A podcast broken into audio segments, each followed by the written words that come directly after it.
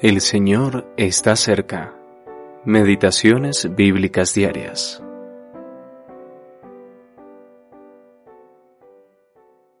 La sangre os será por señal en las casas donde vosotros estéis. Y veré la sangre y pasaré de vosotros, cuando hiera la tierra de Egipto. Éxodo capítulo 12, versículo 13.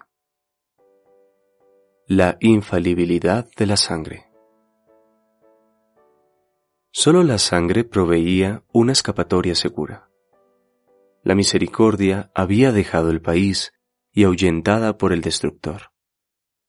Donde quiera que no estaba la sangre, allí caía la espada. Toda casa que no llevara la evidencia de haber estado ya bajo la sentencia del juicio, que no se hubiera apropiado de la sangre para su propia puerta, yacía bajo la ira. Honor, títulos, o valor personal no eran escudos válidos. La espada los atravesaba a todos y hería a los primogénitos con la muerte. La sangre os será por señal. No hay otra garantía. No la busquemos dentro nuestro. Veámosla en la sangre de Cristo. No la busquemos en nuestros sentimientos, sino en sus sufrimientos. No la hallaremos en nuestro gozo, sino en su dolor. Si Israel hubiese pasado toda la noche revisando y mirando si la sangre estaba sobre los dinteles de sus puertas, entonces no habría sido fe, sino desobediencia. Dios les había dicho, Ninguno de vosotros salga de las puertas de su casa hasta la mañana. Versículo 22. Y ellos se quedaron dentro de sus casas y no salieron hasta el alba.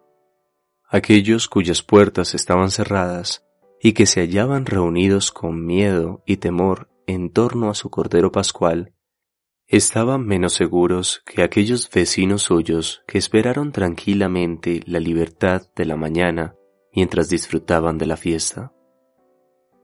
El primogénito de la madre temblorosa y abatida estaba menos seguro que el primogénito de aquella cuya fe en Jehová aceptaba la libertad de Dios.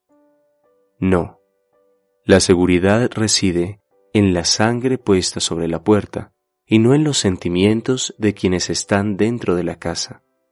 La sangre redentora era la seguridad.